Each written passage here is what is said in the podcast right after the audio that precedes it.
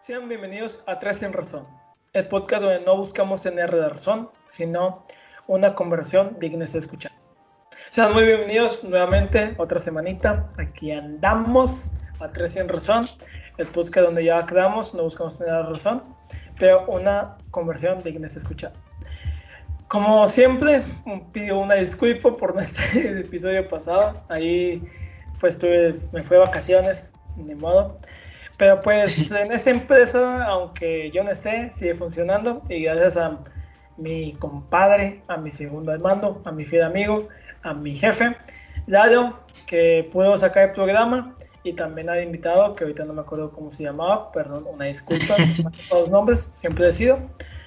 Pero pues nuevamente estamos aquí para traer un nuevo podcast. Y como siempre, como ya di tanta presentación a este amado ser, a este que me, este fiel compañero que me trae en este proyecto. Lalo, Lalo, ¿cómo están? Buenas noches, yo soy muy feliz de ser aquí. Eh, tengo que tengo que leer en por, por dos razones. Espera, escucha, escucha, escucha. Yo sé que es muy de, de, ¿sabes? Pero a ver, me están acusando en correo porque descargué Duolingo está intentando, entonces yo creo que es válido, ¿no? Déjame aprovechar las únicas alegrías que me da, que me da esta aplicación para, para hablar así. Y bueno, en el podcast pasado lo dije, eh, hoy justo se cumple casi dos semanas de que la Italia se coronó campeón de, de, la Eurocopa, entonces yo apoyaba muchas selecciones, estoy muy feliz, este, ya la segunda semana.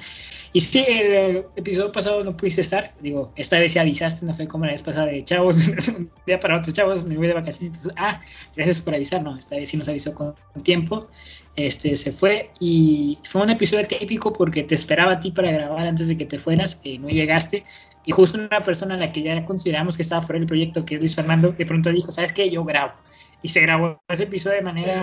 Se salvó, se salvó ese episodio. Este, si no lo han visto, se los recomiendo, no porque aparezca yo, sino porque eh, intentando ¿no? llegar a un punto de la conversación, coincidimos en muchos temas muy importantes, sobre todo sobre la polarización que hay del Internet, este, cómo ya no existen opiniones, sino unos líderes los cuales eh, son secundarios por su opinión, no se vayan a verlo, está muy bueno ese podcast, me gustó mucho el tema que tratamos, igual y no la manera en que lo, lo, abordamos, pero el tema que tratamos está muy, muy, bueno y muy feliz, muy feliz de estar aquí una semana más para darle con todo a este lindo y hermoso podcast. La verdad, sí. Y el tema de hoy me gusta mucho y que va a quedar que es un tema, pues no dedicado, pero sí es un tema que pues todos nos vamos a sentir identificados de cierta manera. Así que disfruten, escúchenlo y aquí vamos. Dale, primera pregunta con la que pienso oír de este tema y con la que realmente me emociona este tema porque realmente lo acabo de escuchar en otro podcast, de que no hay temas, ah, pero, como, pero como que ciertos puntos que quiero tocar. Y tú cuando estás de que, ¿tú en qué crees cuando estás feliz?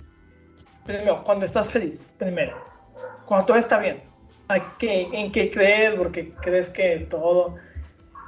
¿En qué se basa? Mira, cuando por alguna extraña razón eh, veo que todo está en perfecta armonía, igual, igual y siempre, no todo, ¿no? Porque siempre hay problemas, pero la mayoría de las cosas en perfecta armonía, preciso de decir, no sé si existas Dios o si estás ahí, pero gracias, o sea, la verdad. Eh, justo hace mucho, hace mucho me acuerdo de ver una linda escena, estaba jugando fútbol, me asomé por la puerta, estaban mis papás comiendo con unos amigos de la casa y los vi muy felices. O sea, dije, es un momento que, ¿sabes?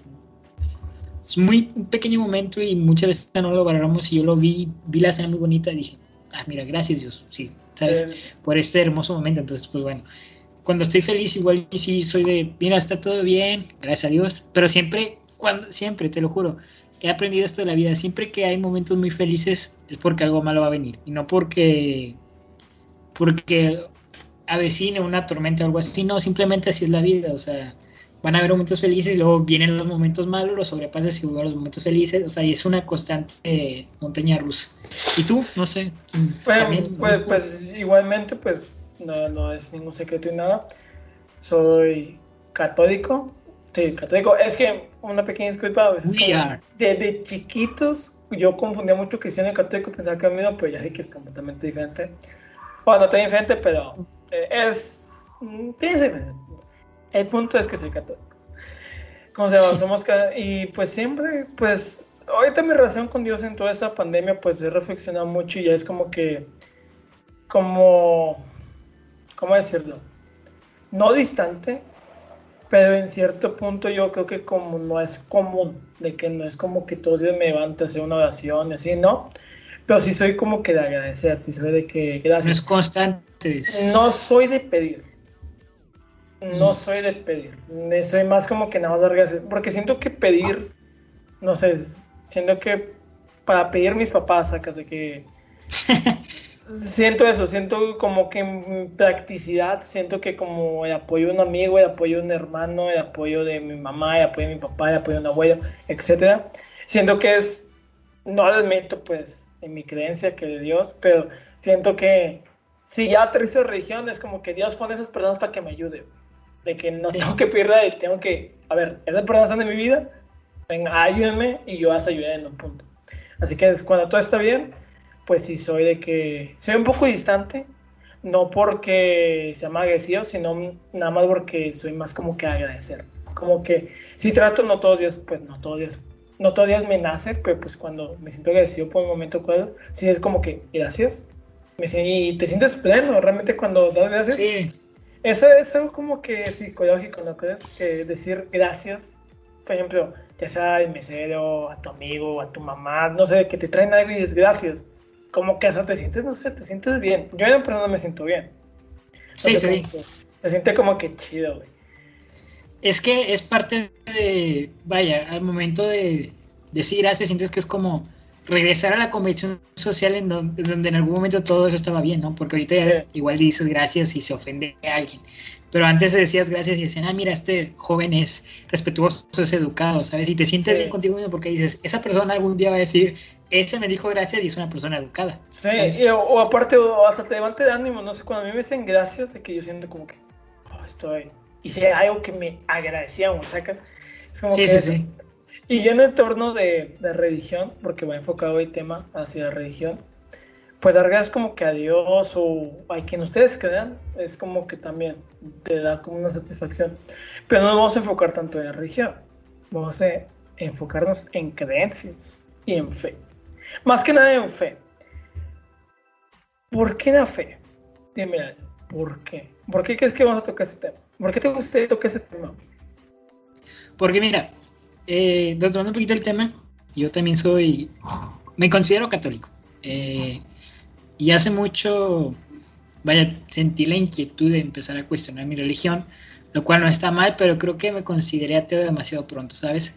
Este, siguiendo quizás esta tendencia en redes sociales en donde la religión se ha vuelto ahorita un chiste, una burla, cual no es correcto, este, siento yo que empecé a seguir esta tendencia y ni siquiera, ni siquiera fue lo correcto. Entonces, ya a la edad que tengo, con el conocimiento que aún es nada, eh, creo que Sócrates fue el que dijo yo solo sé que no sé nada, este, me senté y dije, a ver, opinión crítica para ambos lados, ¿no? O sea, es igual de absurdo decir Dios no existe que decir Dios existe, porque ambos están en un, o sea, ambos le faltan argumentos sólidos para negar la existencia o, aceptarla.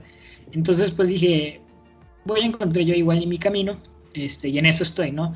Eh, sí creo por, por necesidad, y ahí va hacia la pregunta que me dijiste, porque a veces es cansado, ¿sabes? No creer en alguien y muchas veces, eh, lo creo que fue Yoko Kenji que decía, momentos de crisis necesitas creer en alguien, porque si no, en la singularidad del hombre para resolver todos los problemas del mundo es imposible, entonces necesitas un Dios para resolver casi todos los problemas que existen o que estén por existir.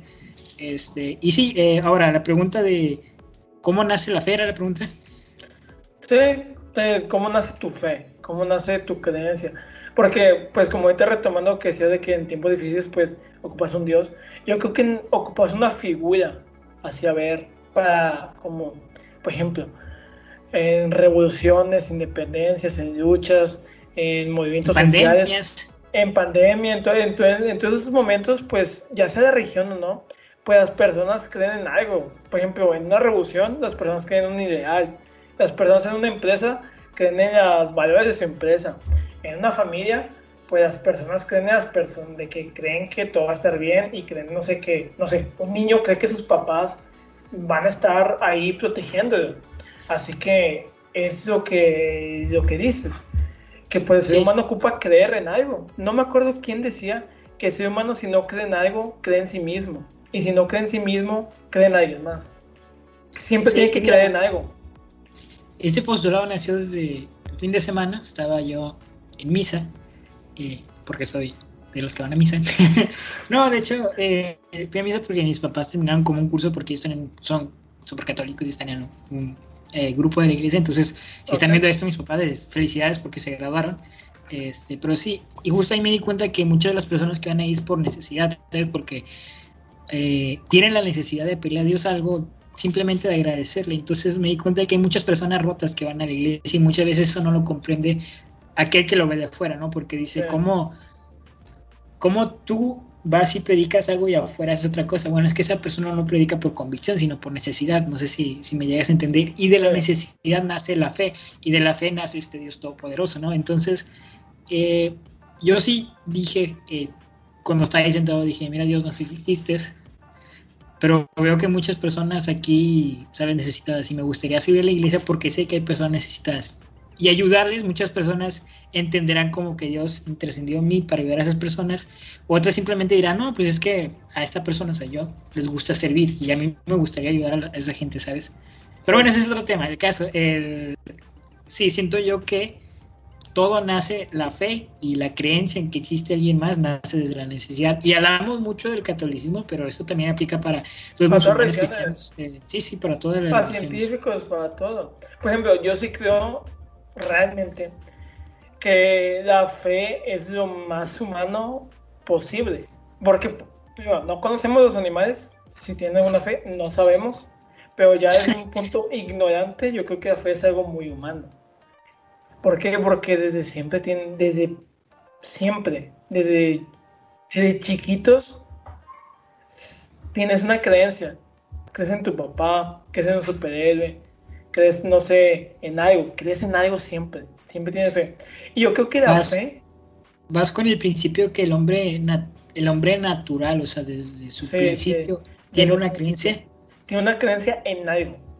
Porque pues, si nos vamos ya remotos de la historia, pues desde las civilizaciones más antiguas tenían dioses, tenían fe, tenían creencias en algo, ya sea el dios de la luz, el dios de los muertos, eh, todo eso. Sí. Y, creo que tiene mucho que ver con la muerte. Sigo.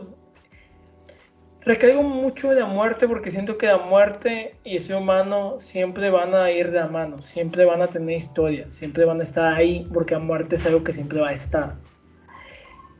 Y creo que la muerte ayudó al ser humano a tener fe en ciertas cosas. Y algo que sí creo es que la fe es algo que es completamente individual. Porque, por ejemplo, yo puedo creer, no sé, pongamos ejemplo de Dios. Yo puedo creer en Dios, pero no va a creer en Dios de la misma manera que tú. Y, por ejemplo, yo, yo, tengo fe en mis papás, pero no es la misma fe que tú tienes en tus papás. O en la misma fe que tienes a mis papás. Por ejemplo, capaz yo veo a mis papás como que les tengo la mejor fe del mundo, de que creo en ellos, de que me van a apoyar. Y tú dices, pues yo ni los conozco yo no, es como que tus papás de que me hayan hecho algo, es como que no, no, no voy a creer, no voy a creer lo mismo, no voy a tener misma fe en tus papás que yo. Sí, sí, es como que es, es, algo, es algo muy individual.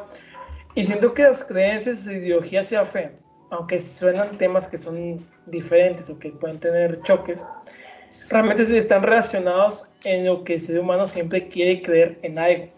Tú, por ejemplo, tomando un ejemplo de la Segunda Guerra Mundial, los soldados tenían la creencia de que a ellos no iba a pasar nada y le iba a pasar al de al lado, al compañero de al lado.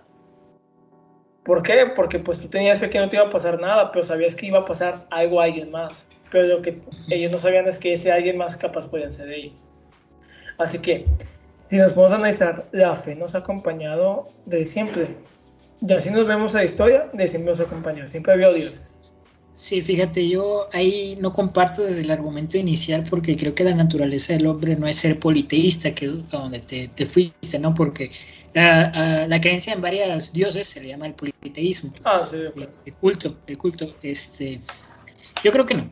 Eh, naturalmente el hombre nace con inquietudes y busca explicarlas. Y al no poder darles el racionamiento por su poco nivel cognitivo, es decir, por lo poco, por el poco conocimiento, este, se le asigna a dioses, es decir, la metafísica.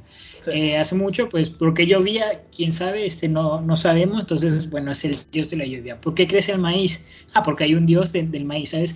Eh, naturalmente yo creo que el hombre sí se cuestiona y no le da tanto significado eh, metafísico a las cosas, pero en una convención social, ¿no? En donde existe un tatuani, que así se le llamaba al jefe, en donde él decía, eh, no te cuestiones mucho porque el maíz eh, crece por, los dioses y si no crece en eso, pues ni modo, te voy a tener que matar, ¿sabes?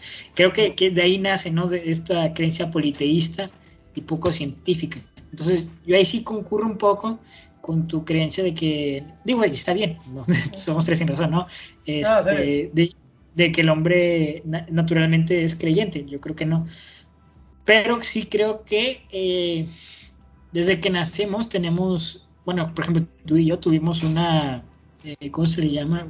Un crecimiento, una formación. Somos prematuros, los dos. Ah, sí, ah, sí, no, pero esa tiene, no, tiene que no, pero pues, pues, de, de principio, sacas como que Ahorita, ahorita podemos de que ya hablar de como nuestro nacimiento y hablar un poco de los milagros porque va en torno a la fe. Pero pues se termina tu punto. Sí, este, para terminar el punto, digo, que bueno, yo no sé qué le ibas a lanzar con eso, pero qué buen enlace, este. O sea, tú y yo tuvimos una, no, es que, ni, que naciéramos tú y yo siendo católicos, sino nuestra formación fue católica por nuestros padres. ¿Estás de acuerdo? Entonces, naturalmente no creo que tú y yo hubiéramos sido católicos, quizás hubiéramos sido musulmanes porque en algún, eh, alguien nos hubiera, ¿sabes? Dicho, ten, la musulmana es la buena. Este, pero sí, es básicamente eso. Yo no estoy de acuerdo con ese argumento de que naturalmente somos creyentes, pero si tú sí digo, no, no, hay problema, ¿no? No me refiero tanto a creyentes como que en un Dios, sino creyentes a algo. A un, sí, por eso, a, la metafísica, a, un, a, a lo que sea. Porque, por ejemplo, como yo puedo, por ejemplo, un ejemplo rápido, yo tenía, yo tengo una amiga que pues ella crea en magia, eh, magia, completamente, ella crea magia, cree en todo esto de los astros, ella completamente y es devota a eso. Y me acuerdo hace ah. mucho, no, no, ya Facu, de otra.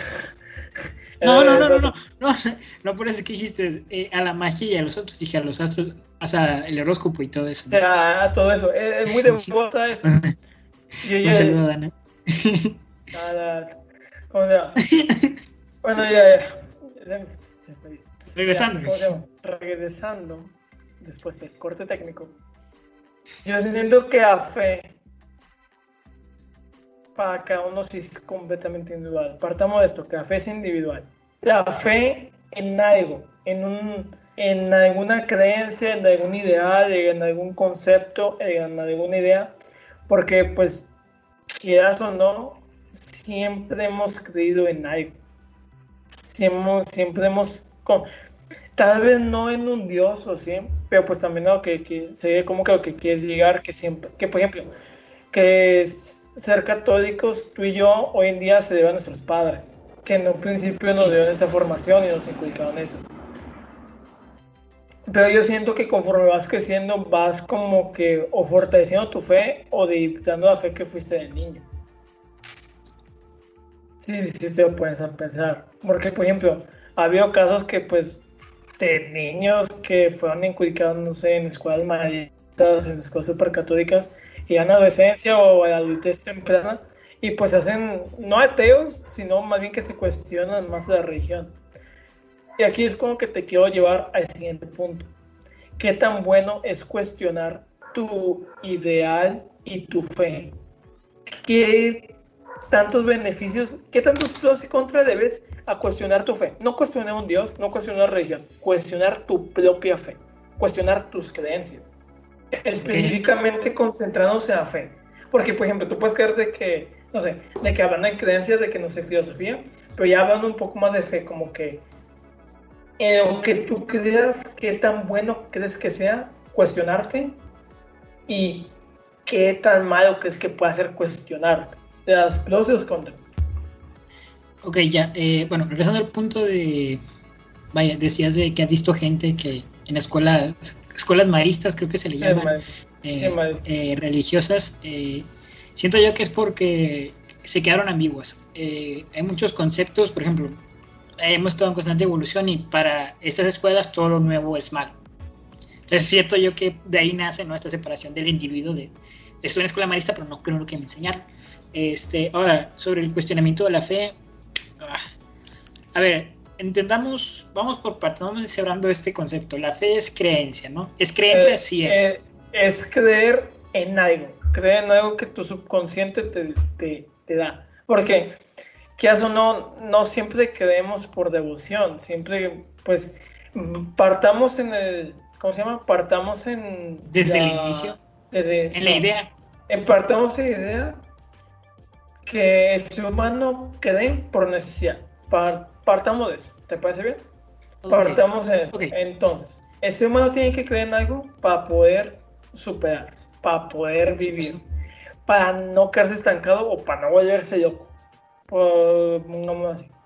Entonces, si el ser humano tiene que tener fe en algo, la mayoría de veces, o siempre, o en momentos difíciles, ¿qué tan, qué pros y contras crees que tendría esa persona de cuestionarse lo que cree? ¿Y por qué lo cree? Sí, eh, mira, partiendo desde que nacemos, la fe nace desde la necesidad. Eh, cuando tú crees, eh, crees en alguien porque crees que te puede sacar de esa necesidad. Eh, pongamos, alejémonos un poco de la metafísica, ¿no? De la creencia hacia los dioses o astros, karma, como quieras llamarlo. Vamos a poner que tú crees, eh, por ejemplo, yo que estoy gordito, quiero bajar de peso, ¿no? Eh, y por más que hago ejercicio, el doctor me dijo, no, ¿sabes qué, hijo? Eh, tienes un problema con tu tiroides, creo que es el problema que sucede. No tengo eso. O sea, es, es un ejemplo. Es un ejemplo. Es un ejemplo, me estoy proyectando. Este, tienes un problema con la tiroides, creo que es un, ese problema, este, y por más que intentes bajar de peso, no puedes. Llega, no sé, una persona y me dice, es que yo tengo esta pastilla milagrosa que te va a hacer bajar de peso. Y tú empiezas a tenerle fe a esa pastilla, porque alguien te la vendió. Y si no te cuestionas eso, probablemente termines muerto porque esa pastilla milagrosa es puro murero. Sí. Pero en cuanto llegues a, a cuestionarla y te des cuenta que esa pastilla milagrosa en verdad es puro veneno, quizás entres en un periodo de depresión por el vacío que te va a dejar, ¿sabes? Porque si esa pastilla milagrosa no te puede ayudar, quizás nadie te puede ayudar. Y ese es, a ver, el pro es que no te vas a morir, pero la contra es que puedes entrar en un- una depresión por el vacío que te deja eh, el haber creído en esa cosa, en esa persona, y que no te va a poder ayudar. Mira, por ejemplo, yo creo que contras está primero. No, sí, con, sí, con, contras. No, pros, sí, pros. Primero, primero cosas buenas. A ver, hay que decirlo, Isaac viene con sueñito, este, lo Sí. tengo trabajando horas extra, entonces por eso. Por. Oye, no, hoy, hoy fue un día pesado, pero pero comencemos con lo, comencemos con lo bueno. Lo bueno que te cuestione eso es que en cierto punto vas a poder hacer un cambio. Porque tomándote, por ejemplo, si esa pastilla es un placebo, no te va a hacer nada. Te hace pensar que está funcionando, pero no te va a hacer nada. Y realmente, pues eso hace más daño inconscientemente porque no estás tomando acción a un problema real. La otra pro sería que puedes tomar acción para resolverlo. Ya te diste cuenta, la primera, ya te diste cuenta que está mal, que no, no te está funcionando. Puedes tomar acción y, pues, y el último sería pues ya cambiar tu vida, tu estilo de vida. La contra es que puedes entrar en una depresión o entrar en un ciclo de decir no, o entrar en un estado de negación, que eso creo que pasa mucho. ¿Cuántas veces no estamos en estado de negación? Que no, de que vamos a salir de esta, no, de que va todo a mejorar. Y entrar en ese de que, o, por ejemplo, no viene el problema. Y creo que eso nos afecta mucho. Creo que hoy en día nos ha afectado mucho por la pandemia, pero también, por ejemplo, pongamos ya en un entorno de fe por alguien que no tiene trabajo. Que él tiene fe de que va a conseguir trabajo. Así, va a conseguir trabajo. Pero, em, ¿para qué quiero llegar? Si nada más pones fe de que vas a conseguir trabajo, no es como que trabajo te va a caer del cielo. Claro, Sí, o que sea-. Tienes que también trabajar. Tienes que también como que buscar. Si, va, o sea, si, si vas todos los domingos a misa a pedir trabajo, ¿no? o sea, todos los días, perdón, y ya con eso te regresas a tu casa a decir, el trabajo va a llegar igual y no. O sea, también se trata de que tienes fe en eso, está bien, tú voy a rezar, pero el trabajo está allá afuera, entonces tienes que también Sí, buscar por tu cuenta. Ayúdale a Dios, se suele decir, ¿no? Por ejemplo, hay, hay una frase, hay una frase que es pidiendo a Dios con la pala. Es uno de. Sí, sí, Es pidiendo a Dios con la pala. ¿Qué significa? Que pides mientras estás trabajando. De que da gracias mientras estás chambeando. De que toma acción. De que, por ejemplo, si tú quieres, por ejemplo, estamos tomando mucho la lección de Dios y el catolicismo porque nosotros creemos en eso. Y yo no te puedo dar testimonio de otra religión, de otras creencias, porque yo realmente no creo en eso. Y eso creo que también nos ayuda mucho a comprender los contextos y las realidades de otras religiones. Porque muchas veces vemos otras religiones bajo nuestro contexto, bajo nuestra creencia, como que, oye, yo no Sí. creo eso, ¿por qué haces eso? Pues porque esa persona cree. Y es algo a lo que veníamos diciendo, que la fe es individual. La fe tal cual de un individuo es lo más de él que puedes. Y aquí te va otra pregunta. ¿Qué pasa si a alguien le quitas su fe? ¿Qué Ah, pasa? a ver, la fe no se puede, no, sí se puede perder porque si caemos bajo el principio de necesidad, y híjole, pues igual entras en un... Es que, a ver, hay gente que después de, de- de compensar esa necesidad pierde la fe, porque ya tiene lo que, o sea, ya tiene lo que buscaba, ya no necesita la, la fe, y le va bien, ¿sabes? Pero hay gente en que por no conseguirlo, eh, intenta, intenta y no lo consigue, pierde la fe y cae en depresión. Por, el, por lo mismo, o por el vacío. Cae en un hoyo, cae en un hoyo. No en depresión tal cual, pero sí puede caer en un hoyo. Puede, puede caer desde depresión, algún vicio, o simplemente, pues lamentablemente, por el suicidio. Y a lo que quiero llegar con esto de perder la fe, o más bien que le quites la fe a alguien, vamos a poner un ejemplo que nadie se puede ofender cuando te quitaban la fe en Santo Claus. En los Reyes Magos, en lo que a ti te dan de Navidad, en lo que sea. Quiero compartir como que, porque siento que esto nos ha pasado a la gran mayoría de los niños. A mayor cantidad de personas, ¿cuántas veces de niño te decían, no, los regalos te trajo Santo Claus, Papá Noel, Niño Dios, los Reyes Magos, eh, no me acuerdo, hay muchos. Y siento que es un ejemplo que puede darnos a entender qué pasa cuando roba la fe a adultos y a sociedades enteras que han sido arrebatados de su fe. ¿Qué pasa cuando tú, no sé, cuando un niño llega de edad, ¿de cuánto te gusta? ¿8, 9, 10, 11 años? Pongamos de 11, que ya está como esa transición ella secundaria, que ya primero, segundo de secundaria, y pues llega como que el momento de decirle a ese niño, a esa niña, a ese, a ese individuo que toda su vida, porque también traes toda su vida, güey. Hicieron Sí, sí.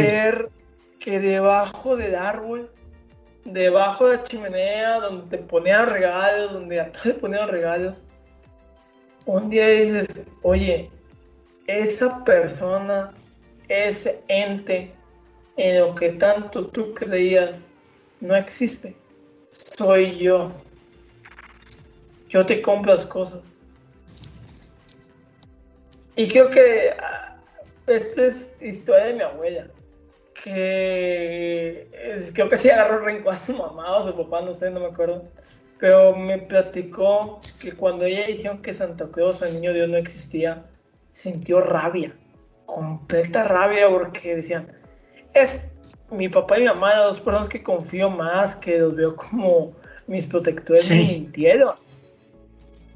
Me defraudaron completamente, me hicieron quedar como ignorante, como una marioneta del sistema, por así decirlo. Y te, te puedes pensar, y ahorita estamos viendo con, con algo que pues te puede dar risa, por ejemplo, Santo Claus. Pero ¿qué pasa cuando nosotros pasamos a otras religiones y a otro sistema de creencias? Y retomando, este, retoma- ay, nada más acabo, retomando el punto de Santo Claus, y mi abuela pues a rabia. y frustración de que, pues quedé como, de que como ese meme, quedé como estúpida. Porque literalmente en lo que yo tanto creía y me portaba bien para que me trajeran de lo que me tenían amenazada que si no me portaba bien me iban a traer carbón o no me iban a traer nada. Y si me portaba bien me iban a traer los regalos que yo quería y que yo anhelaba con todo mi corazón. De la nada me dicen que no existe. Como esa, esa persona que, que te hace sentir. Mira, mi experiencia propia te hace sentir triste. Escudero. Sí. Digo, al final de este episodio quiero dar una alerta y decir que, pues, si tienen niños presentes con quien vean esto, pues, existe la baña. Si nos da mucha gente que nos con sus hermanitos. yo creo que va a ser. No, no, no, no, voy a decir nada ya. Este, pero así fue triste. Y, a partir de eso empieza a cuestionarte, ¿no? Porque si ah, Santa Claus no existe tampoco Dios. y empieza a, empezar a cuestionarte en todo lo que crees. Este, pero cayendo bajo el principio, eh, bajo la premisa que dijiste de por qué, eh, ¿cómo, ¿cómo, que dijiste de, de que tu abuelita, por qué? A mí, mi abuela entró como que en rabia, enojo con sus papás, cuando revelaron que, pues, que ella venía creyendo, no sé, 8, 9, 10 años, no me acuerdo bien, de que no existía pues entró pues en una rabia interna, como que no, no, no odio a sus papás, pero como en una frustración, como que un enojo, como que, ¿cómo me mentiste de esa forma en algo que yo realmente sí creía? ¿Cómo me regaste eso que realmente yo sí creía? Ya, sí, eh, a lo que iba, era, sí, gracias, o sea, sí, me ayudó eso, a lo que iba era de, eh, eso, eso se hizo por una convención social, ¿no? Porque estás de acuerdo que cuando eres grande, o sea, te casas y tienes hijos, tienes que tú hacer eso para sentirte bien, porque eso hacen todos los niños de tu comunidad, ¿no? Ahora, siguiendo este principio bajo la religión, creo que también eso aplica para por qué mi abuela es católica, porque así fueron sus padres, porque sus padres eran católicos, porque así fueron sus, sus padres, ¿sabes? Y así es la cadenita, ¿no? Sí, es se pasa de generación en generación, de boca porque en boca. Ellos creen lo, porque ellos creen lo que quieren porque así los educaron, ¿sabes? No fue algo que ellos eligieron muchas veces, algunas veces sí, pero así los educaron y así por eso te educaron a ti, porque no, no que sea malo, pero si tú te llegas a cuestionar por qué, por qué es así, bueno, porque así, así ellos los educaron y ellos piensan que es lo mejor para ti, porque ciertamente no afecta mucho, ¿sabes? Creer en, creer en una religión o tener fe en un Dios. Sí, ciertamente lo que ayuda en creer en algo o en alguien es de que te ir en tus momentos oscuros a él. A esa creencia. Por ejemplo, yo, hace, yo tenía un amigo que no creía como tal en un ente ni en un dios, él creía en la ciencia. Y en sus momentos malos él recurría a la ciencia, a lo analítico, a, todos a todas esas ramas ya un poco más científicos, más científicas, perdón, pues se iba de él, se iba ahí, a su lugar seguro, era su safe, safety place, como muchos dicen. Y te pone a cuestionar de que qué tan importante es tener fe en algo. Y también te pone en cuestión de que realmente los ateos realmente no existen. En su totalidad. Porque la otra vez estaba leyendo algo que me pareció muy, muy sorprendente. Que un ateo no solo es en cuestión de religión, sino es en todo. Y me había una frase que era de que el verdadero ateo no cree en la justicia. El verdadero ateo no cree realmente en nada, cree que el mundo es una serie de momentos aleatorios que solo pasan. Y, y es chistoso, es chistoso porque el no creer en algo te hace creer que no crees en algo. Es una paradoja. No sé por qué. Creo que están polarizando al ateísmo, ¿sabes? O sea, tú y yo podemos ser católicos, pero no somos el mismo católico que tu abuelo, que tus bisabuelos, que eran extremadamente católicos, ¿sabes? Lo mismo creo yo que es con el ateísmo. El ateísmo puede ser una persona atea, pero no por eso dejas de creer en las instituciones, ¿no? En la justicia, por así decirlo. o tenerle fe en algo. O sea, sí entiendo el punto, sí entiendo el punto, pero creo que este tipo de, no de comentarios, porque al final de cuentas no viene de ti, pero de análisis, ese tipo de análisis que hacen ciertas personas sobre el ateísmo o la religión es demasiado polarizante, ¿sabes? Intentan agrupar a todos a muchas necesidades como es la religión y a muchas eh, cuestiones como es el ateísmo en una sola persona, en un solo tipo, en, una, en un estereotipo, por eso es ah. una sola persona, ¿sabes? Ya, ya que vemos estereotipos, en vez de agruparlo, vamos a crear un individuo. ¿Te parece? Vamos a imaginarnos a un individuo. Vamos a imaginarnos a dos. El primer individuo, un ateo completamente que no cree en nada. Esta persona. Un ateo que no cree en nada. Pero contigo nada es nada. Literalmente justicia, lo que sea. Valores, nada. Y vamos a ver acá a una persona devota a algo. A algo a una persona devota no sé, a lo que esa persona crea. Ok, a ver, la persona que no cree, la persona que no cree nada, ¿cree en las convenciones sociales dentro de la moral o no cree tampoco en eso? No, el ateo no cree nada. Ok. Es su creencia, eso es su creencia. Él no cree en nada. Él no cree en justicia, no cree en valores humanos, no cree en un Dios, no cree en un ente, no cree en el universo. Él nada más está en la tierra porque... Es un ser. Es un ser. Es un ser.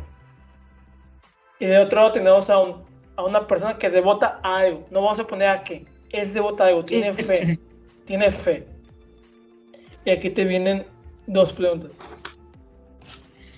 ¿Qué persona realmente es mejor que la otra? Ninguna.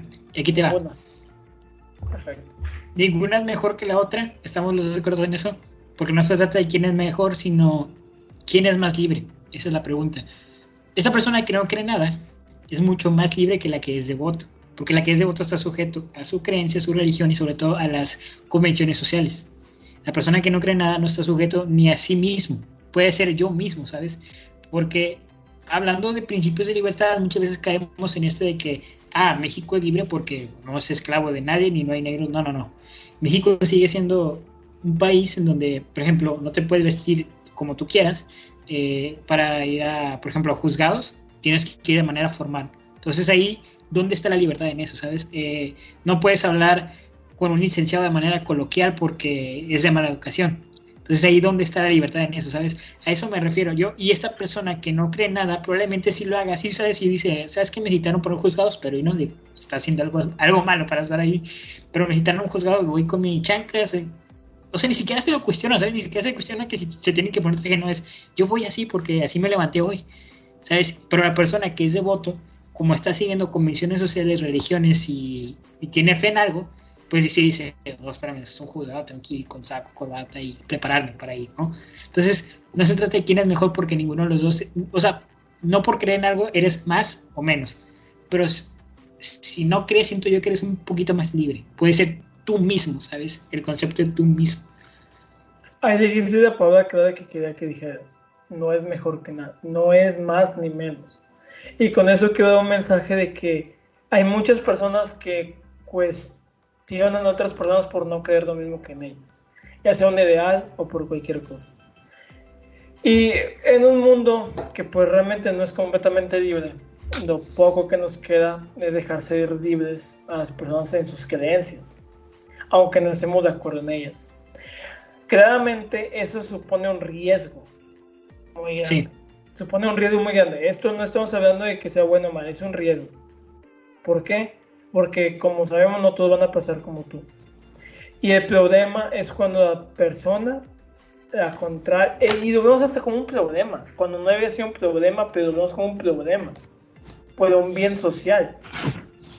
Cuando una persona cree en otros valores que no son los tuyos o que, por ejemplo, unos valores que no son acordes a su sociedad en un contexto o en una situación determinada, puede ser juzgado y puede ser encarcelado y privado de sus derechos. Estamos de acuerdo, ¿no? En hace mucho tiempo la creencia que la Tierra era plana era la que dominaba el mundo, era la que dominaba. Y ahora que la que es redonda ya se invirtió. Por ejemplo, en antigüedad las personas que creen que la tierra era plana. Ajá, plana eran. plana eran de que los que estaban bien Y los que decían que Tierra Redonda estaba mal eran hasta sentenciados y acusados de brujería. Y acusados de mil cosas. ¿Te das cuenta? La edad ya, media. Ya, ya cambié contexto. Ahora, hoy en día los terraplanistas se hallan de que mal, se hallan de que de bufones, de payasos, de que personas ignorantes. Así que aquí, aquí nos damos cuenta que no somos tan tolerantes.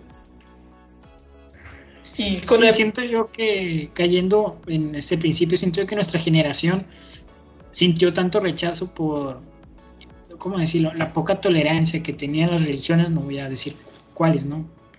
La mayoría, la poca tolerancia que tenían las religiones hacia las nuevas ideologías, ¿sabes? Y ahora, en vez de ellos decir, ok, si eres católico o cristiano, no me importa, ¿sabes? Mientras no maltrates a la demás gente está bien, no. Ahora, si eres católico o cristiano, eres menos que yo, porque yo soy ateo. O sea, yo soy, yo soy libre, yo, yo no me sí. rijo por tus normas, yo no me rijo por tu institución que ha hecho tanto daño. Sí, y que, es eso, en lo, es eso.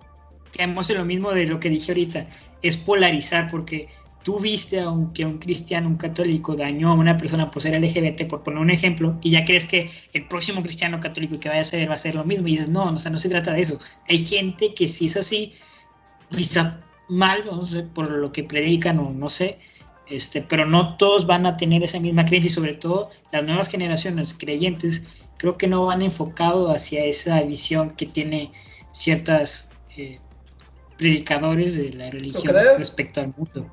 Yo creo que somos exactamente iguales. Es que yo, yo que te por qué? Porque quitando el tema, quitando la creencia, seguimos inculcando las creencias de esa persona están mal. ¿Cuántas veces hemos visto a personas jóvenes, a personas adultas, a personas de cualquier edad, diciendo a otras personas que sus creencias están mal y que está mal todo? Así que yo no creo que nuestra generación realmente sea como que la mejor generación, obviamente no. Si nuestra no. generación, si nuestra generación es la mejor generación, estamos estancados.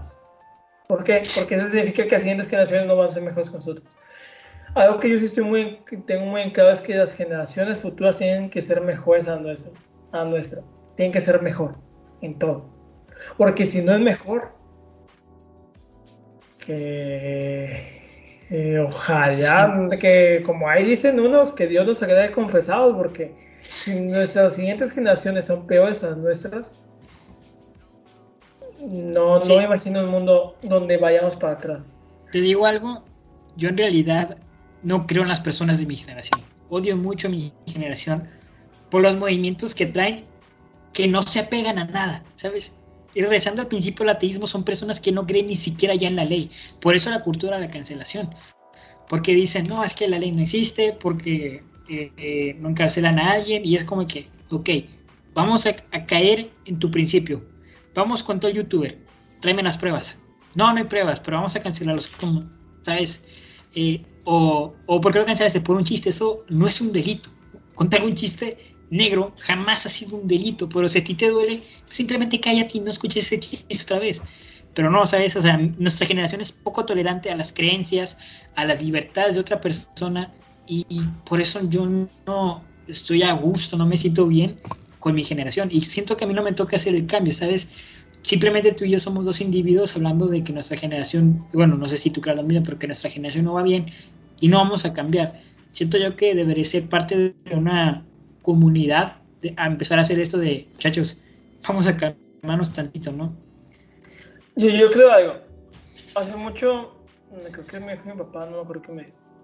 Cuando eres joven tienes que ser revolucionario. Cuando eres viejo te debes adaptar al mundo que creaste cuando eres revolucionario. Y se me quedó muy pegado.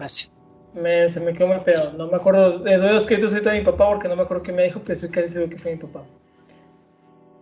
Y me sorprendió. Porque es verdad. Cuando eres joven tienes energía, no tienes nada que perder. Cuando eres joven realmente lo único que tienes que perder no son cosas materiales realmente. No.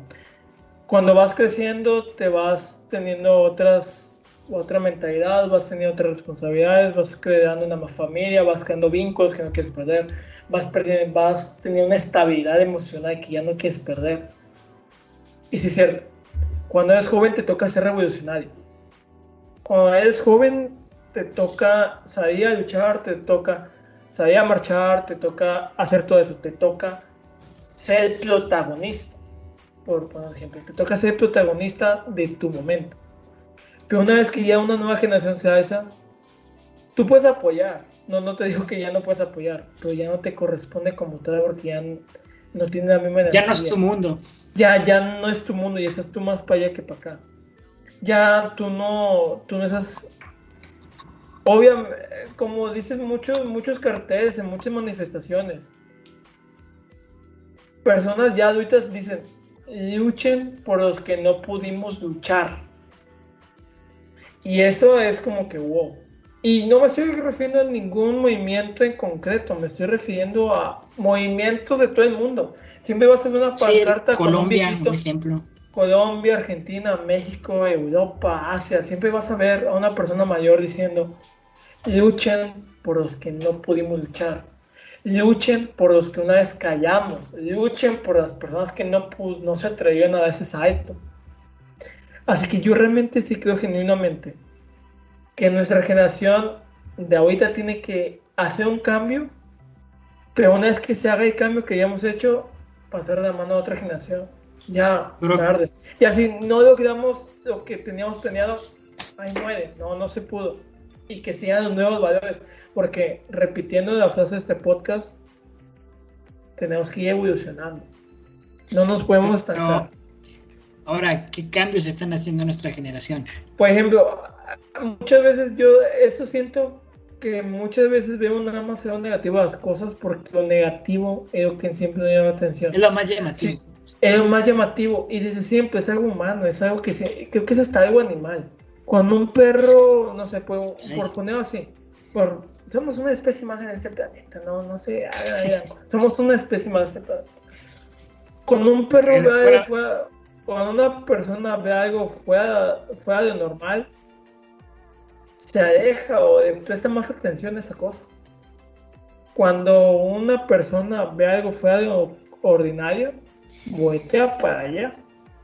Cuando ve algo que no está, que no ha visto antes, algo que no está en su círculo social, cuando ve una persona que está en su círculo social, cuando ve algo que nunca antes ha visto, cuando ve uno, no, no, cuando ve una nueva, cuando ve una nueva experiencia, siempre va a voltear a ver ¿Por qué? Porque llama atención, porque es diferente.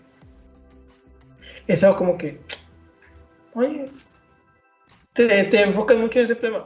O por ejemplo, no te ha pasado, yo creo que muchas veces ha pasado. Tienes unos tenis blancos nuevos y te cae una mini gotita de algo. Y nada más le prestas atención a esa gotita. A esa gotita nada más le prestas atención. ¿Qué, ¿Qué pasa? Que te enfocan nada más en esa situación. Y yo veo bien, te enfocas en el problema. Pero el problema es cuando, te enfocas tanto en un problema, es que no hagas nada respecto de ese problema. Ahora, eh, te me desviaste demasiado.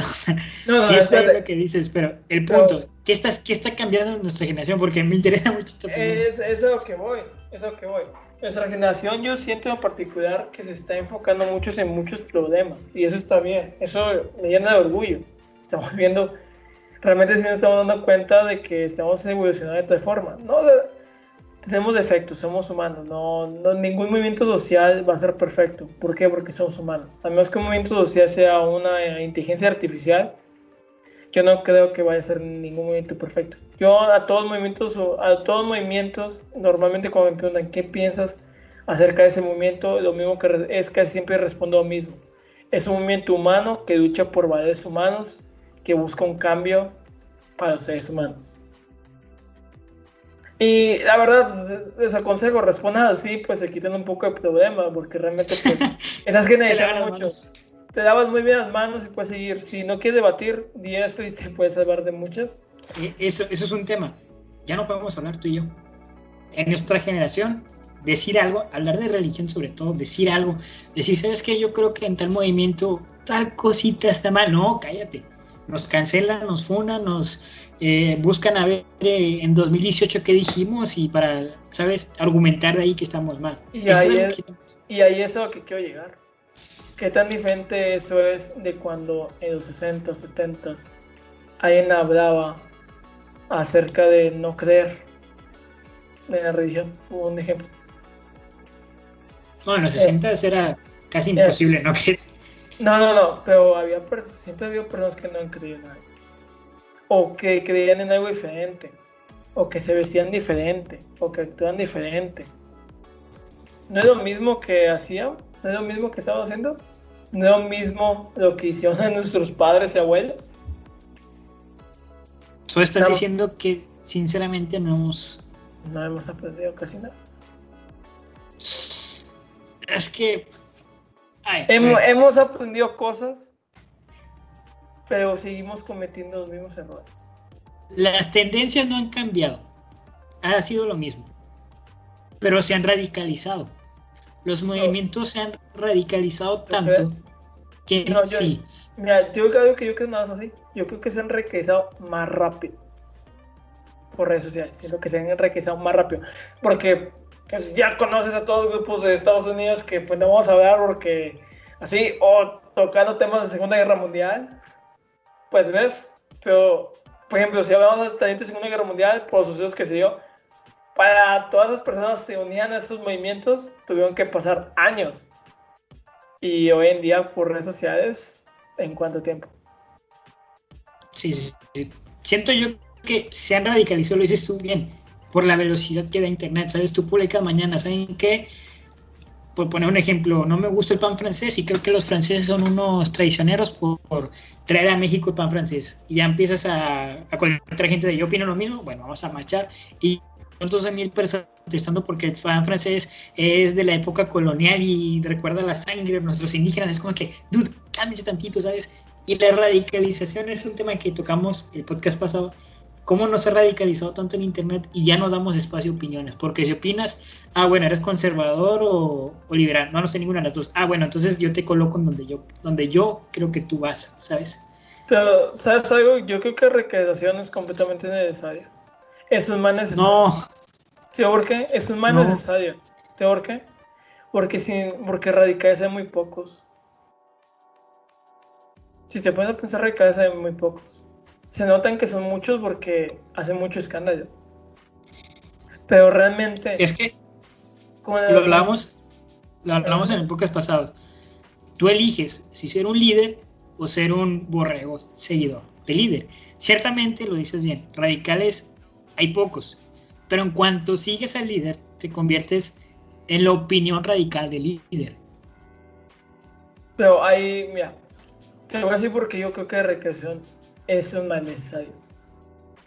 Si tú pones de este lado a una persona completamente radical y, esa y de otro lado, de otro extremo, una persona que realmente es muy sumisa, que no, que así, obviamente va a haber personas que se van a ir pegando a este lado, se van a ir al otro, van a la izquierda, van a la derecha, pero un chingo de personas se van a quedar en el medio. Un chingo de personas van a tener ideas de acá, ideas de acá. Porque ya ha pasado. ¿Qué por qué? Porque ya he vivido. No, Siento, yo que estás eh, hablando desde el empirismo, ¿no? Pero no. Eh, hemos sido testigos, sobre todo en la historia, por ejemplo, hablemos del marxismo, ¿no? De pronto Rusia era o eres comunista o estás en contra de la convención social. No había mitades, no había de que no, amigos, yo creo que el comunismo está bien, pero no, no, no, o eres comunista o, adiós, desaparece, ¿sabes? Siento yo que ese programa con la radicación no da paso a opiniones. Quizás tú estés hablando desde un punto de vista en donde conociste una persona radical pero que sí daba de, a ver, no, no, no, yo me refiero a que el radicalismo es necesario para que las personas, ya ven en un plano general, tú ves una persona radical y una persona coherente que piensa, va a decir, ay, no me gusta tanto, no me gusta ese pensamiento, es crítico, no, no me gusta, y se va a venir. Se va a venir. Pero se va a venir al contrapunto. No, es que ahí está, no se va a venir al contrapunto se va porque hay más mitades, como ya te dije. Este mundo está lleno de grises. No es como si, si no es radical, no te vas a ir de otro punto, no te vas a ir de contrario. Te vas, te vas a ir modulando. La historia nos ha dicho, se han modulado los movimientos sociales. Unos comienzan siendo muy radicales y terminan siendo de que, y la gran mayoría, por ejemplo, ¿cuántas personas no hemos visto que marchan por algo noble? Y hay muy poquitos radicales. Los podemos, ver, los podemos ver en muchas marchas. Son muy pocos que destruyen. Pero ahí va otro punto importante. ¿Cuántas veces los medios de comunicación nada más nos muestran a los radicales? O a las personas que hacen destrozos. O a las personas que están en contra de cierta cosa. Es que tú crees mucho en las personas. Es que no creo. ¿Cómo se llama? Creo en las personas. Pero más que nada, no creo que todas las personas puedan ya ser radicales. No todas. Yo sí difiero contigo. Y te explico por qué. Imaginémonos México a, no sé, que pone 36. 1936. eh, México antiguo, ¿no? Liberales y conservadores. Está Benito Juárez y Maximiliano Habsburgo. Llega alguien y te pregunta, ¿tú qué eres? No, pues mira, yo considero que la iglesia debería estar separada del Estado. Ah, bueno, eres conservador. Eh, no, eres liberal. No, pero es que creo que la iglesia... No, no, no, no te pregunté, eres liberal, tú vas para allá, ¿sabes? O sea, y ya los radicales, si tú no encuentras un lugar, los radicales te ponen a ti en un lugar, ¿sabes? Y ciertamente tú dices, si no conoces el tema, dices, bueno, entonces yo soy del lado azul, del lado conservador. Me explico. Siento yo que cuando hay un movimiento radical en donde solo existe dos opiniones, eh, azul o rojo, si tú, eres de, si tú quieres ser eh, blanco, pero si es en medio, te van a decir, no, a ver, ¿tú qué opinas? No, yo opino esto, ah, bueno, vas para el rojo. Porque así son los movimientos radicales, ellos te, te, te agrupan para poder eh, tener una conversión, porque si no estás radicalizado no sirves por una conversión, eres moderador. ¿Sabes? En y así han sucedido en, en un punto de vista, en un punto de vista en vender, en un punto de vista de ver, porque seamos honestos, el ser humano ama ver personas pelearse. Ah. y si tú ves una... Pues si una persona ve una pelea, si, una, si hay una pelea caída, primero que ver las personas. Es algo que... Por eso se ha desacreditado y se ha degradado tanto el debate, porque se han convertido en, en situaciones donde tiene que haber un ganador y tiene que haber un vencedor. El ser humano, pues siempre ojo a una pelea. Ponen a dos niños peleando y toda la escuela se parece los a ver. Eso es algo que es, pues no estoy 100% seguro que en los 100% de los casos pase, pero pasa. Sí, ahora pero, regresando al tema de las marchas, decías tú, por uno que se radicalice ya todos, es que el problema es que el ser humano en conjunto se vuelve estúpido. O sea, si tú juntas a mil personas y les dicen, vamos todos a tirar este edificio, de pronto todos van a, no se van a cuestionar, ¿sabes? Como están viendo que todos van a tirar el edificio, dices, ah, pues yo ayudo, voy a tirar el edificio. Es el problema con las manifestaciones. No estoy hablando de, de, manifestaciones en un tema, no, no estoy hablando de las manifestaciones. En conjunto, en sociedad, cuando el ser humano elige no ser líder, elige ser borrego, se convierte en un ser estúpido porque no cuestiona, no critica, no opina, no piensa. Y de pronto si el líder dice, vamos a tirar el edificio, tú como borrego que eres dices, pues vamos a tirar el edificio, ¿sabes? Es el problema también con las manifestaciones. Y no estoy diciendo que manifestarse sea mal, sino simplemente que seguir como borrego al líder de una manifestación, ¿sabes? O a, a la ideología de una manifestación. Ese es el problema. Ya te capté el punto. Entonces, aquí regresamos.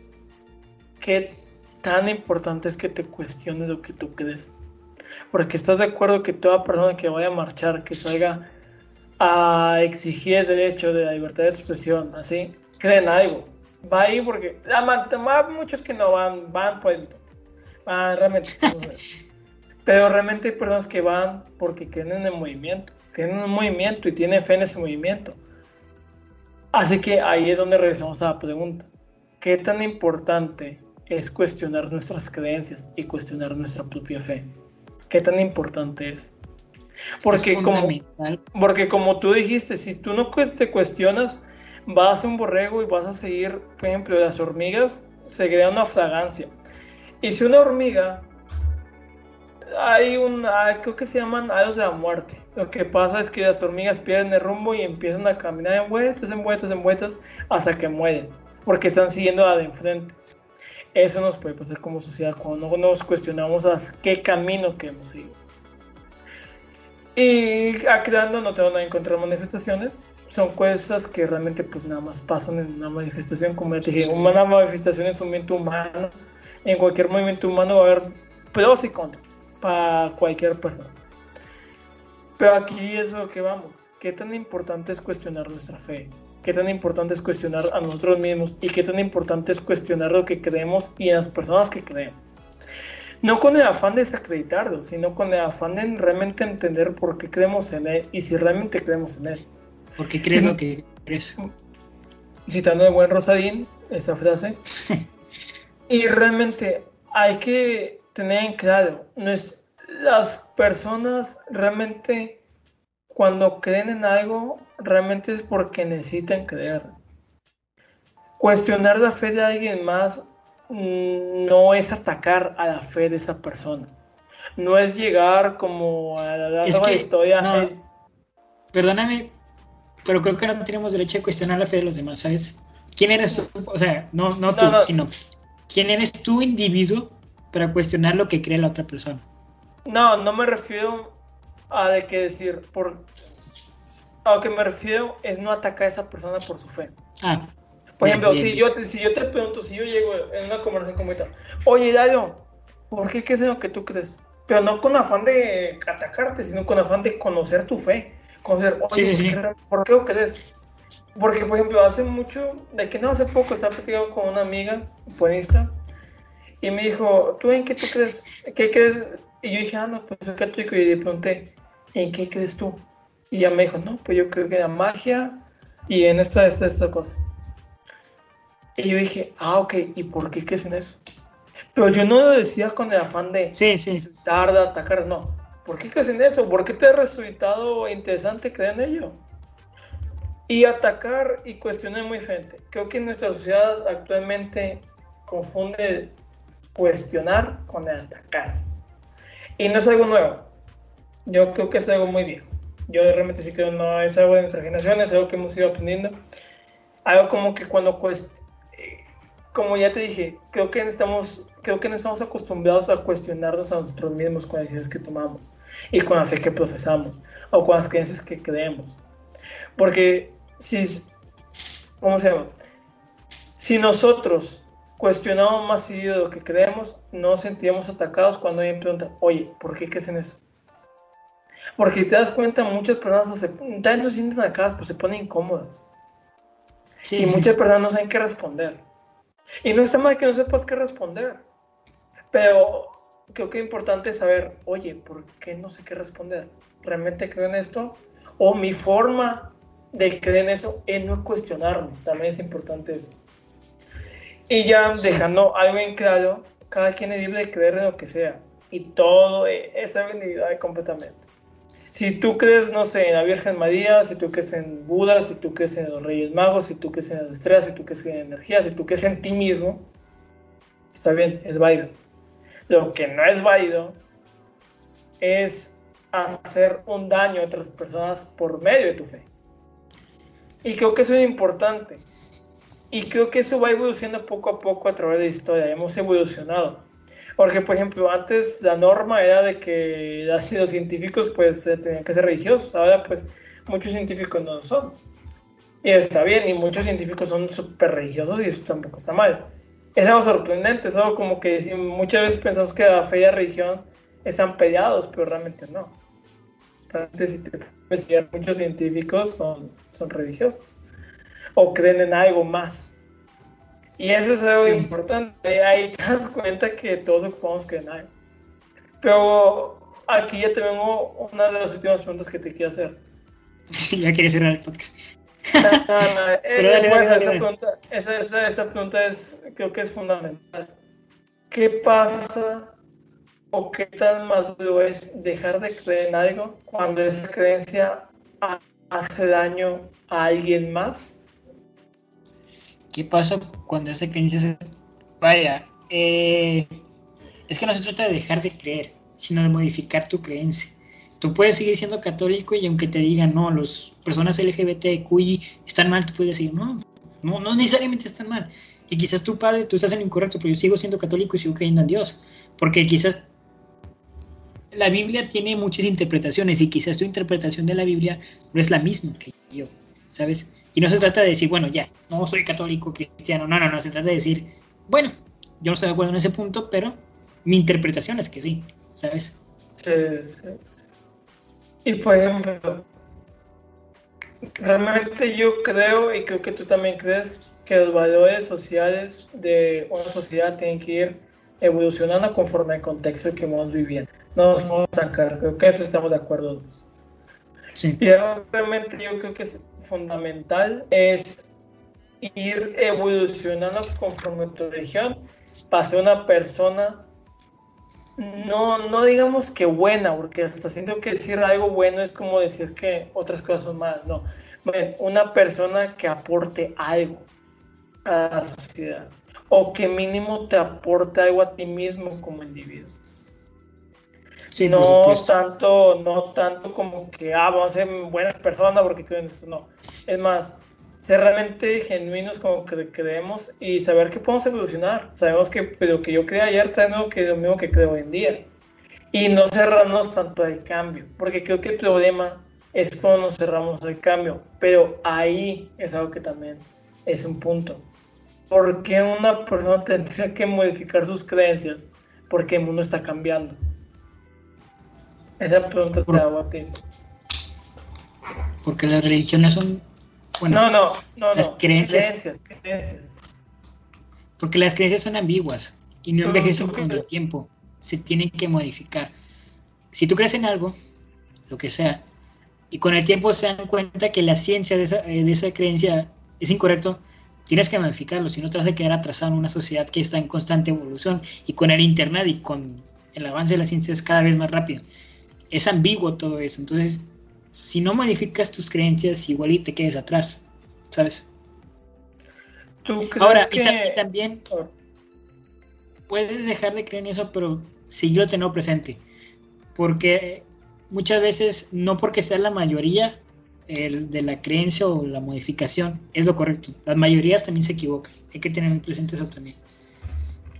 Y ya como último cuestionamiento, ¿Qué, tan ¿Qué tanto crees que la fe te motive?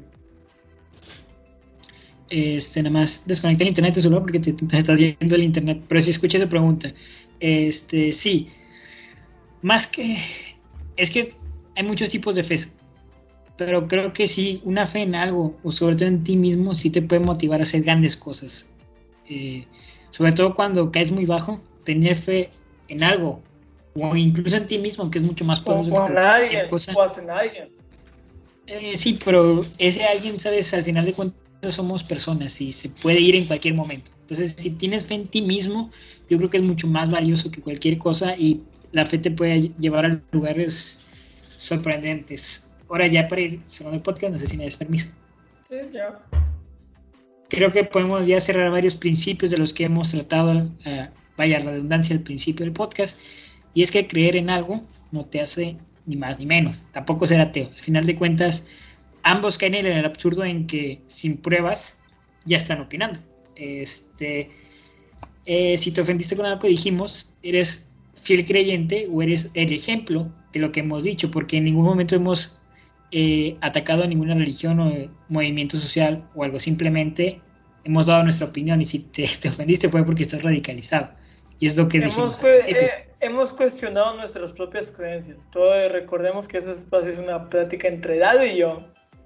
Y estamos cuestionando nuestros principios. Así que si te ofendiste por algo que está aquí, nos déjame decir, estamos probando un punto. Exacto. Pero te queremos mucho.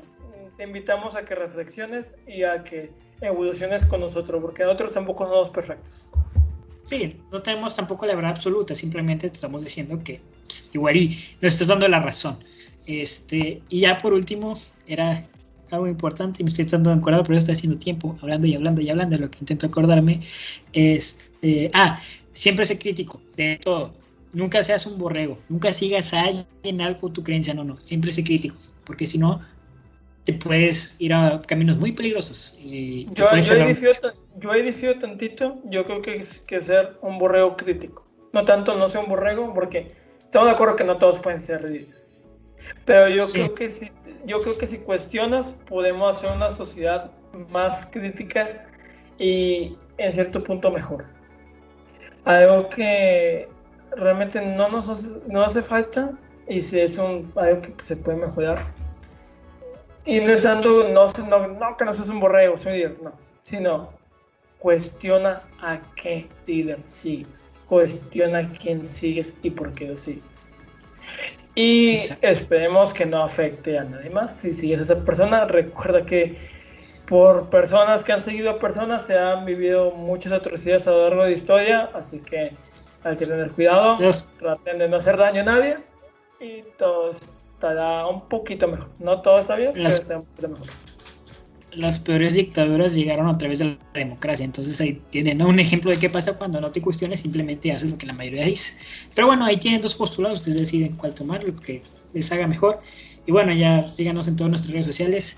Eh, si están viendo los clips, bueno, de este lado, según yo, si no, pues del lado de Isaac, eh, del lado izquierdo de la pantalla, están viendo cómo nos pueden encontrar, como tres en razón, eh, slash el canal de Slayon, nos pueden encontrar así en Facebook, y en Facebook, en YouTube y Spotify, sí, y en Facebook nos encuentran como Lion. En Instagram ya abrimos, reactivamos ah, nuestra cuenta de Instagram. La nueva, este, no pregunte qué pasó con el tiro porque nosotros sabemos. Este nos encuentra como TH Lion o F-bajo. Repito, TH Lion o F-bajo está un poquito complicado, pero conforme nos vayan siguiendo se van acostumbrando y subiremos noticias, clips, eh, muchas dinámicas que traemos para, ustedes y el TikTok ya no lo sigan, también se perdió, entonces vamos a crear un nuevo. Eh, y nada más, este, muchas gracias por estar en este episodio, le agradezco mucho Isaac por regresar y, y quizás se viene ya al final de esta temporada, entonces pues, no sé, vayan a, a seguirnos para que tengan esta temporada con nosotros. Y muchas gracias por el apoyo que nos están dando. Este podcast que la verdad, yo creo que Isaac y yo coincidimos en que es un hermoso podcast. Es, es, es, catártico esto. Es algo que hemos disfrutado mucho. Y ya para cerrar este podcast, los invitamos a cuestionarse, a que todas las preguntas que hemos hecho a lo largo de este podcast y otros podcasts en otros episodios, que se las hagan a ustedes mismos y que se den una autorreflexión con nosotros. Recordemos que eh, hablar las cosas y reflexionarlas nos hace darnos cuenta de muchas cosas y que podemos mejorar o que podemos hasta darnos cuenta de por qué creemos lo que creemos. Y pues nada, agradecemos mucho que hayan escuchado visto este podcast. Los vemos en la siguiente emisión y síganos en todas las redes sociales para que tengan mucho más contenido. Ha sido todo, así que buenas noches, buenos días. Nos vemos. Chao. Chao.